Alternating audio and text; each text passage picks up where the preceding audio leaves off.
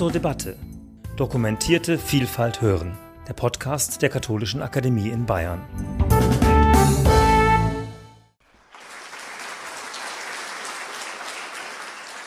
Ja, meine sehr verehrten Damen und Herren, am Schluss dieser beiden Tage vielleicht ein etwas störender oder verstörender Beitrag. Ich möchte Sie verführen in eine andere Welt, auch in eine andere Blickrichtung auf äh, dieses Phänomen, das wir uns diese beiden Tage angeschaut haben, Spiritualität im Alter. Eines äh, meiner Schwerpunktgebiete lautet sozusagen also Literatur und Theologie, Literatur und Spiritualität. Wie blicken Literaten auf dieses Phänomen? Und äh, ich mache immer zusammen äh, mit der Palliativakademie in Würzburg am Julisspital einen Kurs bei der Fortbildung für Menschen, die in diesem Bereich beschäftigt sind und anhand von literarischen Beispielen sozusagen die eigene Sprache auch schulen oder erweitern oder wie auch immer. Deshalb dieser Blick und die Wahl dieses Themas in dieser Weise. Sie wissen ja, die Sicht auf das Alter hat sich nicht nur verändert, es sozusagen also verändert sich permanent. Eine der Veränderungen war sicherlich die weg von der Defizitwahrnehmung des Alters, des Alterns hin zu einem Anti-Aging, könnte man sagen, also von einem Stereotyp zum nächsten. Und im Grunde genommen ist die Frage, ob das dem Alter und dem Alter gerecht wird. Ich wähle, wie gesagt, einen anderen Blick indem ich mich des Blicks der Poesie bediene. Wie schauen Poeten auf Alter, auf Altern? Wie beschreiben sie das? Und welche vielleicht Möglichkeiten auch der eigenen Erfahrungen können wir dabei unterbringen? Philippe Jacotet hat einmal festgestellt in seinem Text Der Unwissende, Gedichte und Prosa, all das, was einem im Leben an Wesentlichem zustößt, All das, was einem im Innersten berührt, vermag keine Sprache mit größerer Genauigkeit auszudrücken als die Sprache der Poesie. Also das ist im Grunde genommen auch meine Wahrnehmung und meine Erfahrung. Poesie ist nicht etwas Ungenaues, ist nicht mindere Präzision, sondern ist gesteigerte Präzision und es ist vor allem nochmal eine andere Sprache, die hier gewählt wird, ein anderer Blick auch auf die Phänomene und etwas, was durch den, der schreibt oder die schreibt, selber hindurchgegangen ist. Rainer Kunze sagt von sich selber, Poesie ist das, was durch mich hindurchgegangen ist. Also das, was ich an eigener Erfahrung dann versprachlichen kann. Also wie gesagt, das ist meine Perspektive auf diese Phänomene, die ich Ihnen aus dem Blickwinkel der Literatur zeigen möchte. Ein erstes Beispiel, Philip Roth. Philip Roth äh, in seinem Roman Jedermann, Everyman, äh, beschreibt eine Figur, die im Grunde genommen besteht aus einer Aneinanderreihung von Krankheitsgeschichten, von Eingriffen, von Operationen, von Krankheitsaufenthalten. Und nach einem dieser erfolgreichen Eingriffe entschließt sich äh, Everyman, jedermann, nun einen Malkurs anzubieten für Mitbetroffene. Also Menschen, die etwas Ähnliches erlebt und erfahren haben und das in der Expression der Malerei auszudrücken. Zitat. Zu jedem Kurs kamen etwa zehn Teilnehmer, die sich gern in seinem hellen Atelier zusammenfanden.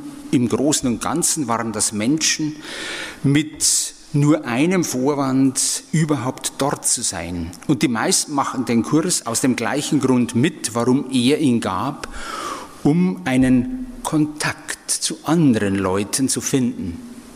Bis auf zwei waren alle älter als er Und obwohl sie allwöchentlich in einer Stimmung kameradschaftlich guter Laune zusammenkamen, wandte sich das Gespräch jedes Mal unweigerlich den Themen Krankheit und Gesundheit zu, denn, so heißt es weiter, mittlerweile deckten sich ihre persönlichen Biografien mit ihren medizinischen Biografien. Und der Austausch medizinischer Daten drängte nahezu alles andere in den Hintergrund. In seinem Atelier identifizierten sie einander eher an den Gebrechen als an ihren Bildern, die sie malten. Wie geht es ihrem Zucker? Was macht ihr Blutdruck? Was hat der Arzt gesagt? Haben Sie von meinem Nachbarn gehört? Es hat auf die Leber übergegriffen. Und eine Frau ist auch dabei, Millicent Kramer heißt sie, die immer mit einem Rückenkorsett kommt, immer wieder auch Pausen braucht während des Malens, sich auf das Bett legen muss.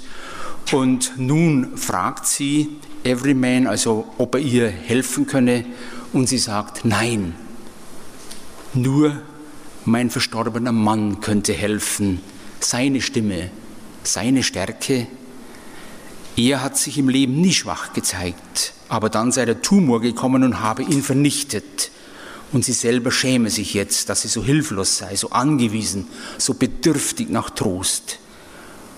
Und sie fährt fort, sie kennen das nicht, die Abhängigkeit, die Hilflosigkeit, die Isolation, die Angst, das alles ist entsetzlich und man schämt sich deswegen. Die Schmerzen sind so, dass man Angst vor sich selber bekommt. Und dann fällt dieser Satz, das Alter ist kein Kampf, das Alter ist ein Massaker. Also von daher dieser Begriff, der natürlich in Tagen wie diesen und jetzt nochmal eine andere Konnotation hat des Massakers, aber hier angewendet auf die Erfahrung einer Krankheitsbiografie. Ein Gegenbeispiel möchte ich anführen, Marie-Louise Kaschnitz, äh, die Sie alle kennen. Marie-Louise Kaschnitz, die früh ihren Mann verloren hat, der Leiter des Archäologischen Instituts in Rom gewesen ist und bei dem eines Tages eben auch Tumor festgestellt wurde. Und äh, Marie-Louise Kaschnitz hat lange Zeit nichts anderes vorgehabt, als ihm nachzusterben, bis sie eine Einladung kam zu den Frankfurter Poetikvorlesungen und plötzlich merkte, sozusagen, also sie hat ja etwas weiterzugeben. Sie hat Menschen auch etwas zu sagen. Also hier haben Sie wieder auch nochmal dieses Beispiel der Generativität, also des Weitergebens und des sich nicht selber Verabschiedens. Und in einer ihrer Notizen hält sie fest, ich bekam einen Brief von einer Gleichaltrigen, darin stand, wir wohnten und wohnen alle in der Todeszelle. Niemand besucht uns. Wir dürfen den Raum nicht verlassen, nur warten, bis man uns abholt und das Gerüst wird schon gezimmert im Hof. Und als Antwort von Marie-Louise Kaschnitz auf diese Briefschreiberin, ich begreife die Briefschreiberin nicht. Ich weiß, dass ich sterben werde. Aber wie in einer Todeszelle fühle ich mich nicht. Ich höre die wilden, die heftigen Geräusche des Lebens und spüre die Sonne und den Eisregen auf der Haut. Das Alte ist für mich kein Kerker, sondern ein Balkon, von dem man zugleich weiter und genauer sieht. Also hier haben Sie diese andere Metapher gegenüber dem Massaker, den Balkon, von dem aus man weiter sieht und genauer, von dem man unter Umständen vom Blitz getroffen oder von einem Schwindel überkommen hinabstürzt, nicht weil es so dunkel und einsam ist, sondern weil die Sonne übermächtig scheint. Und fast als wären diese Zeilen eine self-fulfilling prophecy gewesen. Marie-Louise Kaschnitz ist bei einem ihrer letzten Rombesuche noch einmal ins, Meer schwimmen gegangen, hat sich eine Lungenentzündung dabei geholt und ist gestorben. Also sozusagen aus der Mitte auch nochmal ihres alten Lebens heraus. Ein nächstes Beispiel, das ich anführen möchte, Christa Wolf. Christa Wolf mit ihrem Roman Kindheitsmuster. Äh, dieser Roman handelt von einer Nelly, die in Polen geboren ist, dort noch einmal zurückfährt, die Kindheit noch mal reflektiert, aber das Ganze aus ihrem Alter und Älterwerden heraus. Und über dieses Älterwerden und Altwerden hält Nelly fest. Was heißt das Altwerden? Schrumpfung der Neugier, Schwächung der Liebesfähigkeit, Nachlassen der Sehkraft, Erdrosselung der heftigsten Wünsche, Ersticken ungebändigter Hoffnung, Unfähigkeit überrascht zu werden, Versagen von Geschmack und Geruch, unvermeidlicher Verfall der Sehnsucht, ja sogar Verblassen der Arbeitslust und zusammengefasst das Ganze Altweibersommer. Dieser Text hat eine Schriftstellerkollegin von Christa Wolf äh, aufgeregt und verstört und sie hat darauf geantwortet und ein Gegengedicht verfasst, nämlich Hilde Domin. Hilde Domin schreibt ein Gedicht, der sich liest wie ein Gegentext. Übrigens äh, in der Ausstellung hinten von Frau Reimann, also diese ganzen Bilder sind im Grunde auch Bestätigungen und Affirmationen dieser Begriffe, die äh, Christa Wolf in diesem Kindheitsmuster ablehnt. Also gerade das gehört zum Alter. Hilde Domin schreibt ihr Gedicht mit dem Titel Älter werden, Antwort an Christa Wolf.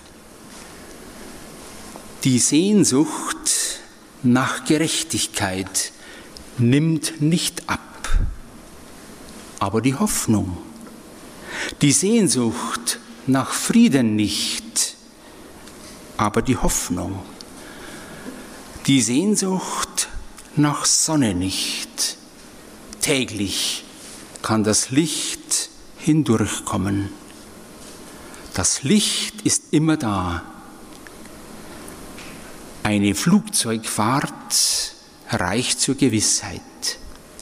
Aber die Liebe, der Tode und Auferstehungen fähig, wie wir selbst und wie wir der Schonung bedürftig. Also ein nicht ganz einfaches Gedicht, weil es mit Widersprüchen arbeitet und mehr oder weniger etwas dementiert, was auf der Oberflächenstruktur behauptet wird. Also das Älterwerden im Grunde bedeutet, dass die Hoffnung abnimmt und die Liebe, aber die Hoffnung, aber die Liebe. Was ist mit diesen beiden Phänomenen? Jedoch heißt es zum Schluss, aber die Liebe der Tode und Auferstehung fähig, wie wir selbst und wie wir der Schonung bedürftig. Also Liebe und Hoffnung nehmen nicht ab, sondern sie bleiben genauso fragil in diesem Lebensalter wie zu jedem Lebensalter.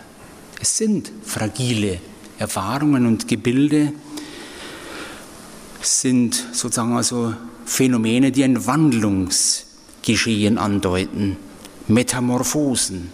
Sie nehmen weder ab noch zu, sondern sie sind hineingehalten in die Verwandlung des Lebens wie Tod und Auferstehung, aber sie bedürfen der Schonung, also des behutsamen Umgehens, geradezu einer Spiritualität der Achtsamkeit, um diese Phänomene zu entdecken in jedem Alter, in jeder Erfahrung. Ein nächster Text von Angelika Overath. Angelika Overath hat äh, ein Buch geschrieben über Generationenbilder. Äh, Angelika Overath hat lange in Thessaloniki gelebt mit ihrer Familie, lebt heute in Tübingen.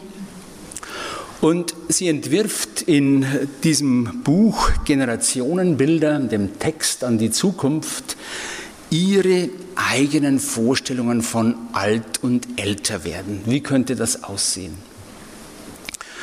Und sie beschreibt, es gibt mittlerweile erste Versuche des Mehrgenerationenwohnens jenseits der Familie.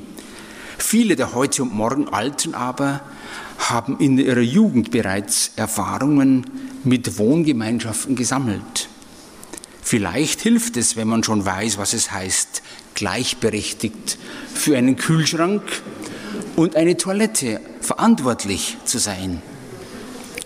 Und vielleicht haben Lebensprojekte von Menschen verschiedenen Alters, die gerade nicht durch verwandtschaftliche Bande belastet sind, gute Chancen. Also nicht Qualverwandtschaften, sondern Wahlverwandtschaften, die man sucht. Und vom Familienclan unterscheidet sie, dass die Mitglieder einander aussuchen können. Vielleicht sind Empathie und Distanz die Schlüsselwörter für solche Projekte. Und dann hält Angelika Oberath fest, wie sie alt werden möchte. Ich möchte, wenn ich alt bin, nicht gewartet werden, ich möchte nicht mit piependen Signalmeldern und Infusionsflaschen leben, im süßlichen Geruch von Urin und Desinfektionsmitteln. Lieber als klinisch rein möchte ich, wenn ich alt bin, ein wenig schmutzig sein dürfen. Ich will nicht rundum versorgt sein und nach Stundenplan leben mit wechselnden, unterbezahlten und überarbeiteten Pflegern. Ich möchte lieber Hunger haben auf etwas, das ich nicht habe und mir mein Brot selbst schneiden, als wohlklingende Speisen aus den Trögen der Anstalten zu nehmen. Ich möchte alt werden auf einer Bank an einem Haus und beobachten, wie der Hund gegenüber im Halbschatten schläft auf manches verzichten zu müssen, auf manche befriedigte Bedürfnisse, aber doch noch in einer Form von Selbstbestimmung leben zu können. Die Frage ist allerdings, ist das alles noch Leben? Und darauf gibt eine nächste Antwort Silvia Bovenschen. Silvia Bovenschen, Literaturwissenschaftlerin und Literatin, hat ein Buch geschrieben zum Älterwerden und über das Älterwerden. Und die Literaturwissenschaftlerin ist ja früh an multipler Sklerose erkrankt und setzt sich mit dieser Erfahrung in diesem Buch auseinander. Als Kind, so schreibt sie, hatte sie eine Vorliebe für Motorschiffe, abgekürzt MS.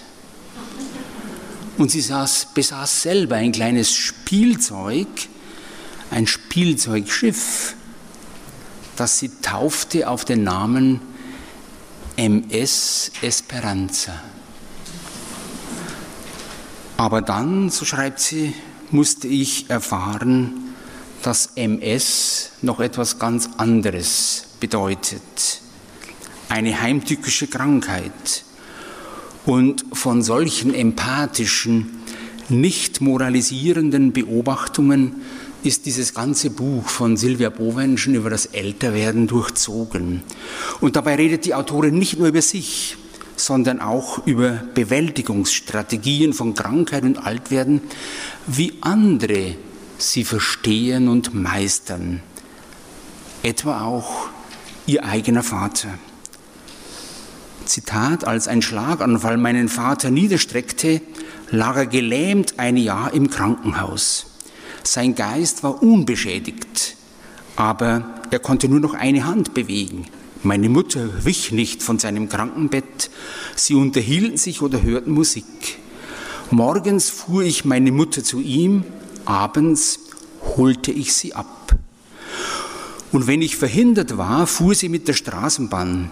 Dann geschah es oft, dass eine betreute Gruppe von Kindern und mit Down-Syndrom zur gleichen Zeit in ihr Abteil stieg. Sie schmierten ihr Bonbons ins Haar und kletterten auf ihren Schoß. Meine Mutter liebte diese Kinder. Ihre Unmittelbarkeit, die unverstellte Gegenwärtigkeit von Freude und Unlust.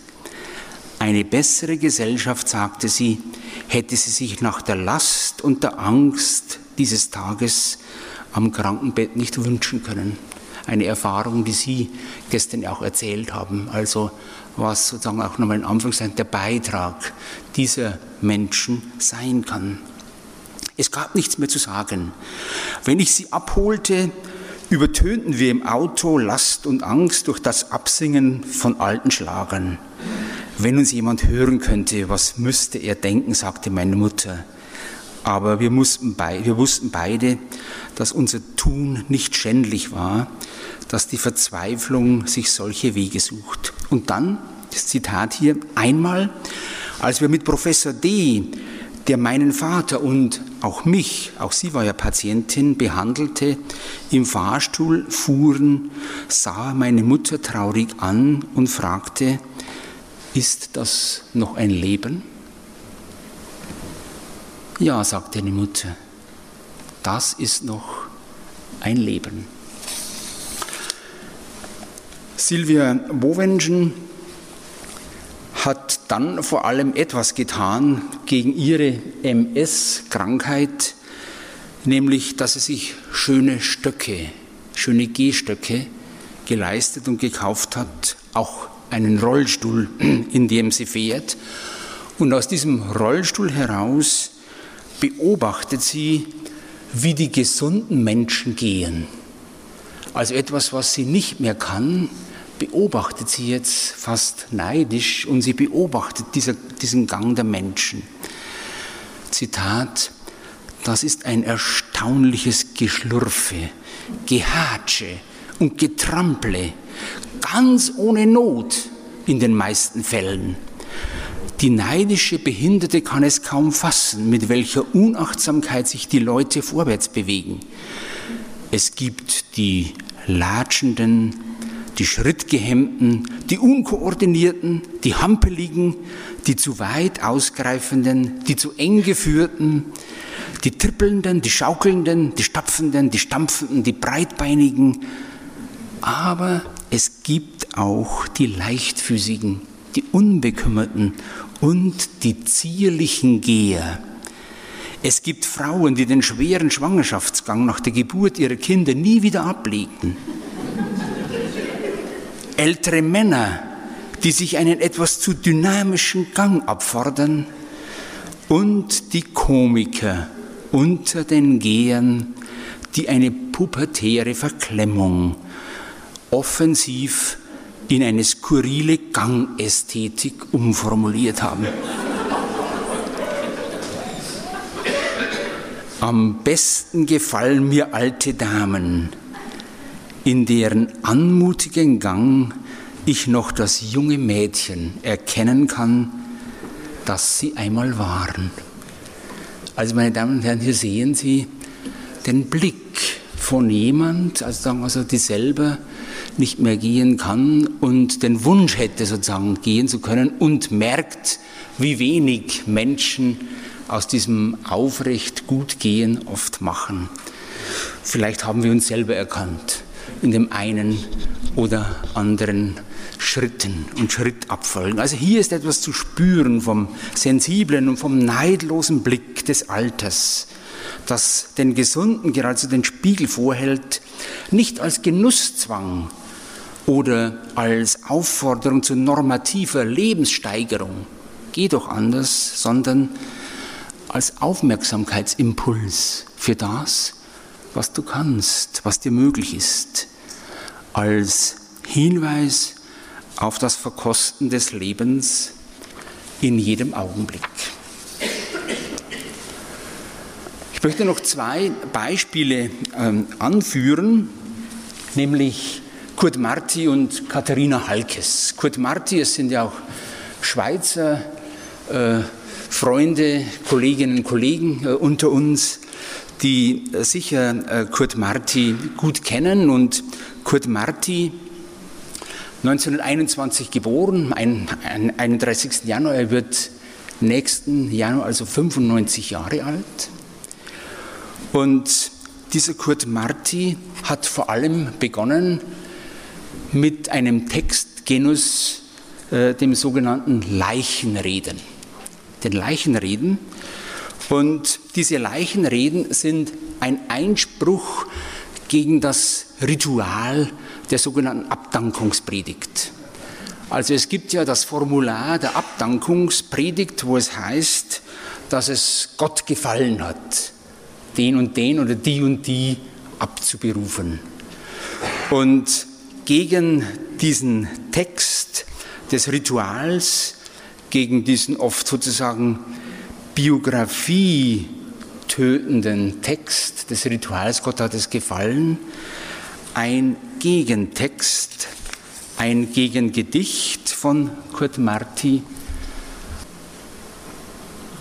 Dem Herrn, unserem Gott, hat es ganz und gar nicht gefallen, dass Gustav Ellips durch einen Verkehrsunfall starb. Erstens war er zu jung, zweitens seiner Frau ein zärtlicher Mann, drittens zwei Kinder, ein lustiger Vater, viertens den Freunden ein guter Freund, fünftens erfüllt von vielen Ideen. Was soll jetzt ohne ihn werden? Was ist seine Frau ohne ihn? Wer spielt mit den Kindern? Wer ersetzt einen Freund? Wer hat die neuen Ideen? Dem Herrn, unserem Gott, hat es ganz und gar nicht gefallen, dass einige von euch dachten, es habe ihm solches gefallen, im Namen dessen, der Toten erweckt, der Tote erweckte, im Namen des Toten, der auferstand. Wir protestieren gegen den Tod von Gustav Illips. Also im Grunde genommen äh, merken Sie sozusagen ein Versuch, diese Nekrophilie des Rituals nochmal biophil äh, aufzubrechen und sagt also, dieser Gott ist nicht einer, dem das gefällt, nicht? sondern gerade auch einer, der dagegen Protest erhebt. Und das war etwas von der Theologie, die äh, Kurt Marti auch angetrieben hat. Äh, er ging von einer präsentischen Eschatologie aus. Also Gott ist nicht nur sozusagen aus dem Jenseits erfahren, sondern im Hier und Jetzt, heute. Auferstehung ist jetzt. Und Auferstehung ist eben auch Aufstand aufstehen können. Ihr fragt, heißt ein Gedicht von ihm, wie ist die Auferstehung der Toten? Ich weiß es nicht. Ihr fragt, wann ist die Auferstehung der Toten? Ich weiß es nicht.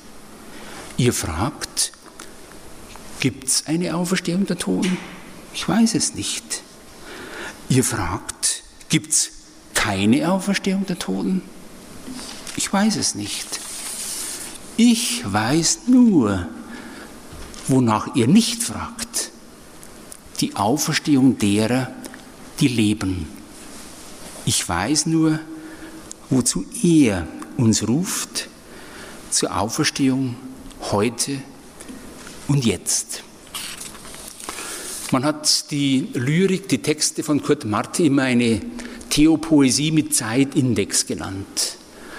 Und das möchte ich jetzt fortschreiben mit seinem letzten Buch, das er gerade herausgegeben hat, nämlich Heilige Vergänglichkeit, Spätsätze. Er lebt jetzt 94-jährig nach dem Tod seiner Frau in einem Berner Altenheim. Und das Leben als Witwer macht ihm nun seine Einsamkeit doppelt bewusst. Seitdem die täglich nächtlich vertraute Zwiesprache aufgehört hat, schwinden mein Wortschatz und mein Ausdrucksvermögen. Ich wurde geliebt, also war ich. Extra caritatem nulla vita. Also das sind sozusagen seine Bemerkungen. Aber, und das sozusagen, also geht jetzt auch nochmal auf die Studien ein, die gestern hier vorgestellt werden, ist es so, dass die Alleinstehenden dann plötzlich religiöser werden. Und Kurt Marti verbietet sich geradezu jetzt, diese verstorbene Frau mit durch Gott zu ersetzen und bei Gott eine regressive Zuflucht zu suchen. Gott, so hält er fest, ist nie Ersatz erst recht nicht für eine lebenslange und lebenslang Geliebte. Die Annahme einer zunehmenden Vergeistigung im Alter kann auch nichts abgewinnen. Die Wirklichkeit, so hält er fest, schaut anders aus. Nicht doch. Die Beschäftigung mit dem Körper, vor allem mit seinen Defiziten, nimmt unliebsam überhand. Und dann gehen ihm Gedanken durch den Kopf, wie sich wohl Fühlen und Sprechen und Reden Jesu verändert hätten, wenn er ein Greis geworden wäre, wenn er 90 geworden wäre. In welche Richtung hätte sich Denken und Lehren des Nazareners verändert, wenn er 90 Jahre alt geworden wäre? Müßige Frage, ich weiß. Aber es lohnt, darüber nachzudenken dass quasi die Texte Jesu äh, Texte von einem Yuppie sind, ne? für so einen Oldie. Ne? Und im Alleinsein verändert sich für ihn auch der Glaube nochmal in einer ganz eigenen Weise. Nämlich, es ist jetzt ein stärkeres Bezogensein auf Jesus. Ihm, Jesus, glaube ich Gott.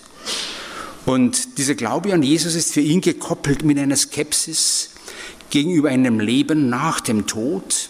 Ein solcher Glaube erscheint ihm heillos egozentrisch. Ein Glaube, der auf das eigene Weiterleben nach dem Tod fokussiert ist, bleibt heillos egozentriert. Eine Geografie des Jenseits, Ausmalungen dessen, wie es einmal sein könnte, postmortale Vorstellungen verbietet er sich, sie sind ihm verdächtig. Und ein Loblied auf die Evangelien, sie können nicht genug dafür gerühmt werden, dass sie der Versuchung widerstanden haben, denen, die Jesus vom Tode auferweckte und ihm, dem Auferstandenen selbst, Äußerungen über ein postmortales Jenseits in den Mund zu legen. Immer mehr mutiert für ihn die Jenseitsvorstellung zu einem sich fallen lassen in Gott. Was kommt danach? Oft stelle ich mir vor, mein Ego werde sich alsdann in, in der Ewigkeit Gottes verlieren, vielleicht sogar auflösen. Was immer zu Gott kommt, ein Zitat vom Meister Eckhart, entfällt sich selber. Also noch einmal ein ganz anderes und neues Nachdenken angesichts seiner biografischen Situation jetzt. Theopoesie mit Zeitindex, also eines 94-Jährigen, der darüber nachdenkt. Spätsätze von Kurt Marti. Ich meine, eine geistliche Lektüre mit Tiefgang, ein spirituelles Viaticum, Vademecum und weiterhin Theologie und Poesie mit Zeitindex eines alten Menschen mit Blick auf Tod und Sterben. Und schließlich noch ein Blick auf ähm, Katharina Halkes, eine niederländische äh, Theologin, Pastoraltheologin, die kurz vor ihrem Tod 2011, 2010 nochmal einen Text veröffentlicht hat mit dem Titel Meine Seele ist allmählich zur Ruhe gekommen, Betrachtungen über das Altern. Und in diesem Text hält sie fest, dass sie geprägt ist, auch biografisch, von zwei grundlegenden Erfahrungen. Zum einen von der Erfahrung des Zweiten Vatikanischen Konzils, dass dieses Konzil sie selber in die Spur und auf den Weg der Theologie gebracht hat, dass sie die Theologie entdeckt hat und schließlich die feministische Theologie, die sie gefunden hat, die sie entdeckt hat und ihre Ausbildung als Supervisorin. Sie sagt, als Supervisorin habe ich gelernt, zuzuhören.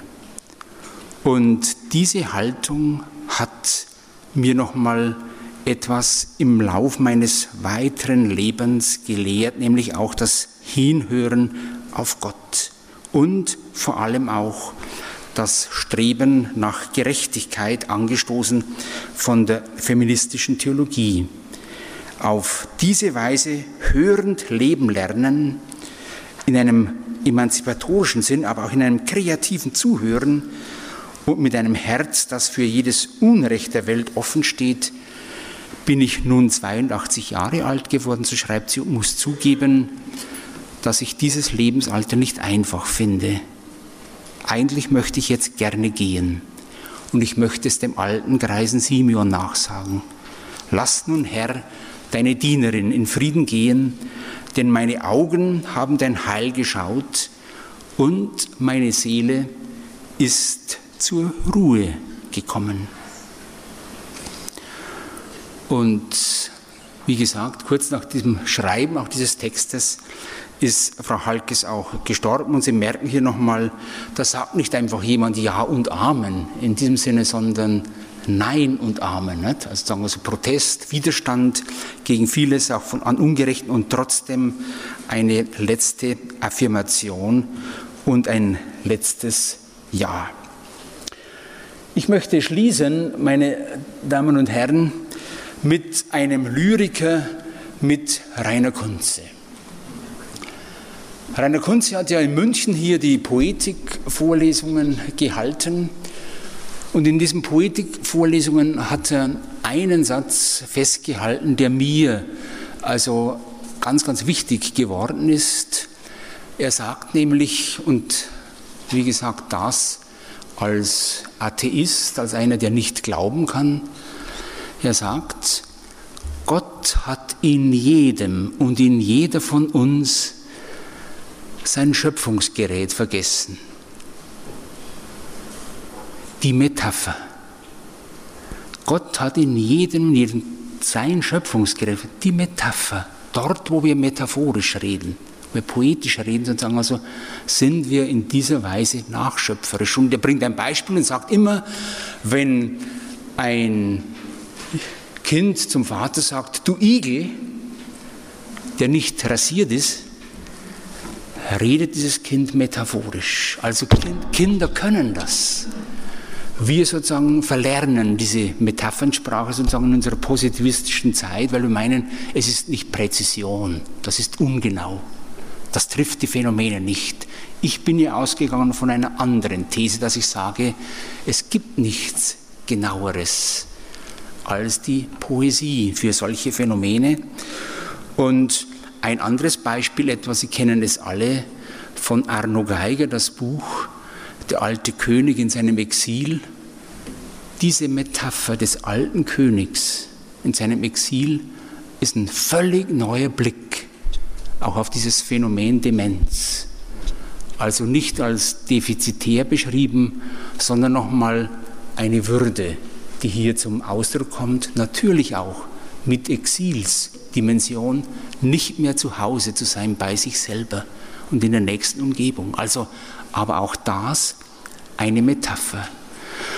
Und schließlich jetzt zum Abschluss, wir könnten sagen, Instandsetzung des Morgens oder des Mittags, äh, wo wir uns zusammenfinden jetzt, geradezu ein technischer Ausdruck, eine Instandsetzung. Da muss etwas repariert werden geht die Birne nicht mehr, nicht, müssen wir eine neue Birne einschrauben. Also eine technische Sprache nicht, ist der Titel dieses Gedichts. Aber er führt in eine ganz andere Tiefendimension, in eine ganz andere Wahrnehmungsform. Instandsetzung des Morgens. In der Fliese ein Sprung und sehen Sie, die Poesie kann sogar den Sprung abbilden in ihrem Schriftbild. Und deshalb ist es immer so brutal, wenn diese Texte falsch geschrieben werden. Weil die Poeten betrogen werden, um diesen leeren Raum der etwas bedeutet, der nicht sinnlos ist, sondern ganz sinnvoll. In der Fliese ein Sprung, ein Haar von deinem Haar. So viele fallen aus. Verzeih. Jedes ein Trost. Du bist. Also, meine Damen und Herren, hier sehen Sie Instandsetzung von etwas, was vielleicht nach Defizit ausschaut, nach Verlust ausschaut. Es ist nicht nur Verlust, es ist etwas anderes, es ist ein Zeichen, du lebst, du bist ein Trost. Und deshalb eine Erfahrung, Leben heißt nicht nur cogito ergo sum, sondern cogitor ergo sum, weil jemand an mich denkt und mich so denkt, bin ich. Vielen Dank.